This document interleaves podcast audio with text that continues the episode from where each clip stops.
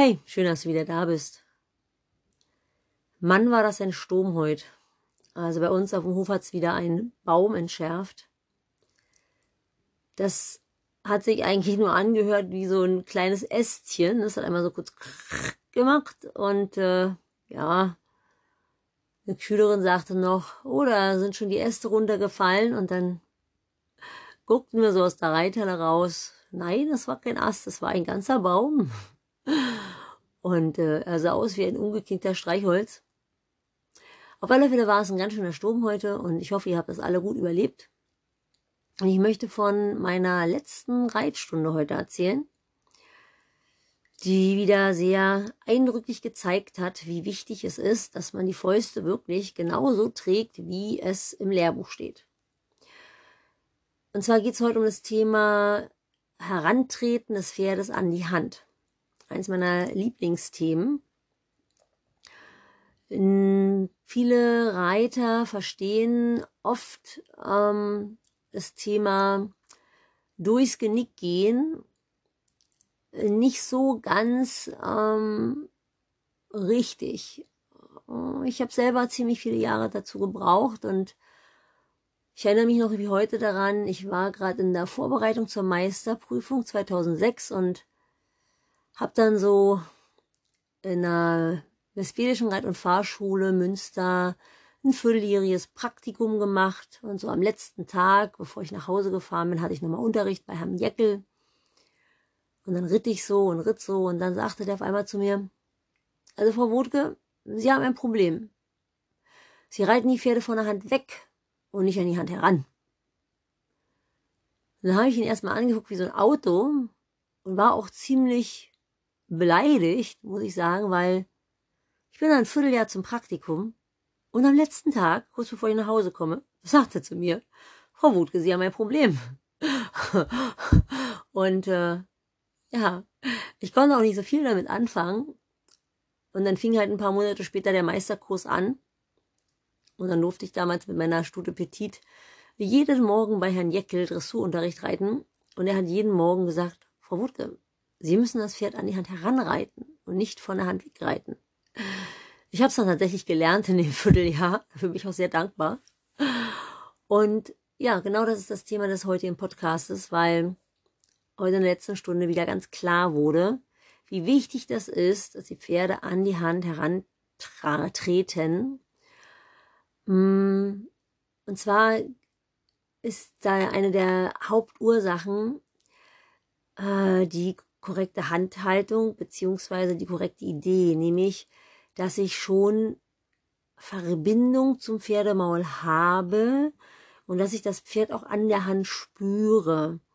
Viele Schüler haben die Idee von, boah, wenn es da vorne so schön leicht ist und ich auch nichts mehr in der Hand merke, wenn am besten der Zügel durchhängt, dann ist alles gut. Ja, also je weniger ich da vorne habe, desto besser. Obwohl jeder diesen Spruch kennt, das Pferd an die Hand heranreiten das Pferd dehnt sich heran und folgt dem Gebiss in die Tiefe. Ne? Und trotzdem ist, sobald das Pferd mal gegen die Hand geht oder auch mal sich so ein bisschen ranlehnt oder drauflehnt, ja, das wollen wir ja nicht so mit dem drauflehnen, aber trotzdem fangen die meisten Reiter dann sofort an, die Pferde unbewusst, ich sage wirklich, das, das, die meisten Reiter denken gar nicht drüber nach, unbewusst die Pferde locker zu schütteln oder Paraden zu gehen oder hin und her zu stellen, bis sie wieder dieses erlösende Gefühl von leicht in der Hand haben. Das ist so die eine Sache, also dass sozusagen grundsätzlich die Idee vom Pferd an die Hand treten eine falsche ist. Und die andere Ursache, warum ein Pferd nicht an die Hand herantreten kann, ist die Handhaltung. Äh, jeder weiß, dass im Lehrbuch steht, die Faust wird aufrecht und frei getragen, die Faust ist geschlossen, der Daumen ist dachförmig. Und wenn wir uns die Reiter anschauen, dann haben wir meistens schon aufgrund der Gerte, die wir in der Hand halten, die oft auch nicht gut ausbalanciert ist, ähm, eine verdeckte Zügelfaust. Oft liegt auch der Daumen direkt auf der Gerte drauf, also sozusagen so ein langgestreckter Daumen auf dem Gertenknauf. Und dann haben wir auch noch so die Bilder wie, früher hat man gesagt, Schweinepfötchen, Springreiter Schweinepfötchen oder den neuesten Begriff, die finde ich total cool, hat eine Freundin von mir mir mal so an den Kopf geworfen, ich wusste jetzt gar nicht, was sie meint, T-Rex-Pfötchen. Ja, so T-Rex-Pfötchen, ne? die kleinen kurzen Arme, die dann so runterhängen. Ähm, auf alle Fälle haben wir da so viele Erscheinungsformen von Händen, die Richtung Oberschenkel zeigen oder umgekippt sind, was auch immer. Einfach mal in der Reithalle umschauen, bei sich selbst mal gucken. Und wenn man mal bewusst darauf achtet, dann stellt man fest, dass jede dieser Haltungsformen des, ähm, der Zügelfäuste dazu führt, dass man entweder rückwärts wirkt, allein durch die Handhaltung, dass die Hände äh, unruhig sind, nach unten drücken oder der Zügel durchhängt. Auf alle Fälle ist nur durch ein Tragen der Fäuste, ein aufrechtes, freies Tragen der Fäuste mit einem lockeren Ellbogen und lockeren Schultern in der Lage, so fein einzuwirken auf das Pferd, dem Pferd sozusagen eine Plattform zu geben, wo es sich vertrauensvoll randehnt. Und sobald wir die Handgelenke eindrehen, ähm, wirken wir rückwärts und können nicht mehr dieses Handtendenz nach vorn, so steht ja auch im Lehrbuch, ne? wir tragen die Faust aufrecht und die Hand ist in der Handtendenz nach vorn und diese Tendenz nach vorn geht nur beim ausgetretenen, bei der ausgetretenen Zügelfaust.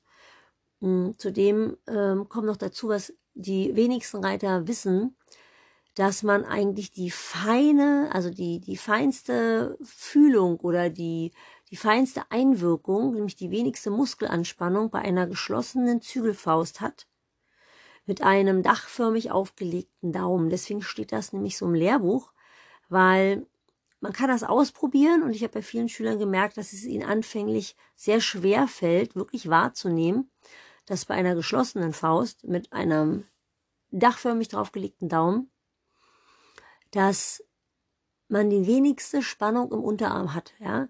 Also praktisch äh, die Unterarmmuskulatur zwischen Elle und Speiche ist ja das, was sozusagen die Hand bewegt. Und wenn ich den Daumen platt drauf drücke oder sogar auf die Gerte presse, den langen Daumen, dann ist, könnt ihr mal ausprobieren, euer Unterarm fast bis zum Ellbogen hin angespannt. Nur wenn ich den Daumen dachförmig drauflege, habe ich die wenigste Spannung im Unterarm. Viele Reiter haben so ein bisschen die Idee von, ich bin weich an der Hand und, und gebe vor und bin fein und öffnen die Faust, um ihrem Pferd nicht weh zu tun. Und sind wirklich tatsächlich vom Gefühl her der Auffassung, das ist eine ganz lockere, feine Zügelführung. Und auch hier vielleicht mal im Selbstversuch mal versuchen zu spüren, wenn ich die Faust schließe, ganz weich, muss ich keinen der Finger einzeln ansteuern. Die Faust ist einfach geschlossen und die Muskulatur ist entspannt. Wenn ich die Fäuste offen trage, zum Beispiel den ähm, Ringfinger und den kleinen Finger, dann muss ich diese Finger einzeln ansteuern. Das bedarf Muskulatur. Und wieder habe ich eine festere Hand. Ja, das ist spannend. Ich erlebe oft, dass das erstmal Unglauben hervorruft. Ähm, ich lade dich ein, einfach mal auch bei Eckhard Meinert nachzugucken. Der hat da viel drüber geschrieben. Ja, und was ihr bei den Pferden beobachten könnt, wir hatten das heute in der Reithalle sehr, sehr eindringlich, solange die Reiterin die Faust so ein bisschen verdeckt hielt und die Faust auch so ein bisschen lässig, chillig da so ein bisschen hinwedelte, wedelte genauso der Kopf des Pferdes, wie so ein alter Opa hin und her. Und der Takt war nicht regelmäßig und auch die Trittlänge war sehr unterschiedlich. Und nur durch das Hinstellen der Faust, was dem Pferd die Möglichkeit gab, dort mal ungestört ranzugehen, ähm, reichte aus, dass das Pferd einen längeren Trabtritt bekam, mehr Gleichmäßigkeit, mehr Gleichmäßigkeit im Gangbild bekam und auch ähm, ja einen viel schwungvolleren, schöneren Gang. Und sobald die Hand äh, sich wieder verdrehte oder äh, anfing, äh, so ein bisschen lose zu werden, machte das Pferd wieder leichte Taktfehler und der Kopf und das Genick wackelte hin und her. Ja, einfach mal selber ausprobieren, mal beobachten. Ich sage zu meinen Schülern immer, stellt euch vor, ihr tragt zwei Wassergläser durch den Garten, einfach mal ausprobieren. Wassergläser in die Hand genommen und rennt mal damit durch den Garten. Und schaut mal, wie viel Wasser dann noch übrig ist. Und nur wenn ihr die Fäuste tragt und dabei die Unterarm- und Ellbogen- und Schultermuskulatur, wenn ihr das alles locker lasst, seid in der Lage zu rennen und trotzdem ruhig die Hand zu halten. So ein bisschen wie Eierlaufen, ne? wer das früher gemacht hat mit so einem Löffel und zum Ei. Ja, und äh, irgendwas wollte ich euch noch erzählen. Ich überlege jetzt gerade mal. Ähm, ähm. Hm. Es ist mir wieder eingefallen. Ich musste jetzt echt mal ein paar Sekunden überlegen. Ähm, ich war so auf meinen Eierlauf konzentriert, weil ich das als Kind wirklich tatsächlich jedes Jahr zu meinem Geburtstag gemacht habe. Und darüber habe ich den Faden verloren. Ja, also gleich ins Bettchen. Ähm, ich wollte euch noch erzählen, äh, bei diesen verdrehten Handgelenken und überhaupt bei dieser ganzen Idee, das Pferd äh, locker zu reiten, achtet mal darauf, die Schiefe eures Pferdes hat auch nochmal eine Auswirkung auf das Herantreten beziehungsweise auch mh, hm, das Halten der Gerte. Ja? Äh, es ist mal schwierig, die Hand aufrecht zu tragen, wenn ihr eine Gerte in der Hand habt. Ähm, ihr seht auch immer daran, wo das Ende der Gerte landet, wie gut ihr eure Fäuste tragt. Wenn zum Beispiel eure Gerte Richtung Himmel zeigt, dann schaut mal auf eure Faust und dann seht ihr, dass die überhaupt keine korrekte Haltung hat. Ja? Wenn die Gerte Richtung Knie des Pferdes zeigt, dann habt ihr eine relativ freistehende Hand. Äh, eine frei, also eine getragene Faust. Und äh, manchmal ist es ganz sinnvoll, wenn man die Faust Ticken breiter führt, also die Züge ein bisschen breiter führt, wenn man eine Gerte in der Hand hat, damit das Handgelenk nicht so verdreht ist. Mm, solange das Pferd noch nicht in Anlehnung geht. Wenn das Pferd nachher in Anlehnung geht, hat es eine ganz andere Halsung. Dann ist es sehr einfach, schmal zu führen und aufrecht gestellte Fäuste zu haben. Aber in dem Moment, wo das Pferd noch nicht so gut in Anlehnung geht, beobachtet es mal, ist es oft leichter, die Faust etwas breiter zu tragen, die Fäuste breiter zu tragen, um ähm, das Pferd A leichter in den Zügel hineinzutreiben und die Handgelenke nicht zu verdrehen und eine gleichmäßige Verbindung zu haben. Äh, wenn er die Profis beobachtet, die machen das alle.